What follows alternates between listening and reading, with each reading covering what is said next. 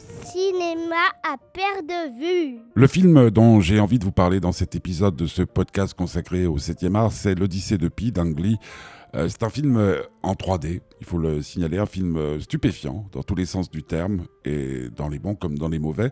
C'est l'histoire d'un jeune homme qui s'appelle Pi, son vrai nom je crois, son vrai prénom c'est Piscine, j'en suis même persuadé, parce qu'il avait des parents un peu farfelus, il naît en Inde, il va beaucoup voyager, puis il va se retrouver pendant de longs jours sur l'océan avec un tigre. Euh, et puis aussi un petit moment avec euh, une guenon, si je ne m'abuse. Et suite au naufrage d'un bateau sur lequel toute sa famille était, euh, alors qu'il partait vers d'autres horizons.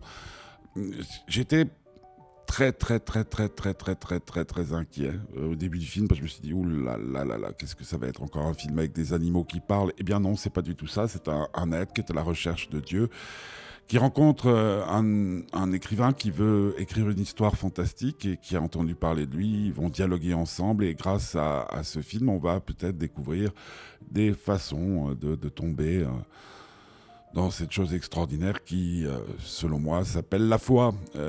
seul petit hic dans ce film, il y a certaines scènes, particulièrement celles sur l'océan, ben, on se demande si tout ça est bien réel. La 3D, en plus, donne quelque chose de surnaturel à l'ensemble. Euh, en définitive, je peux que vous inciter à aller voir ce film parce qu'il m'a fait beaucoup de bien quand je suis sorti de la projection, alors que ailleurs je vais très très mal. Je me suis senti plus léger, avec une folle envie de vivre. Son titre, L'Odyssée de Pi.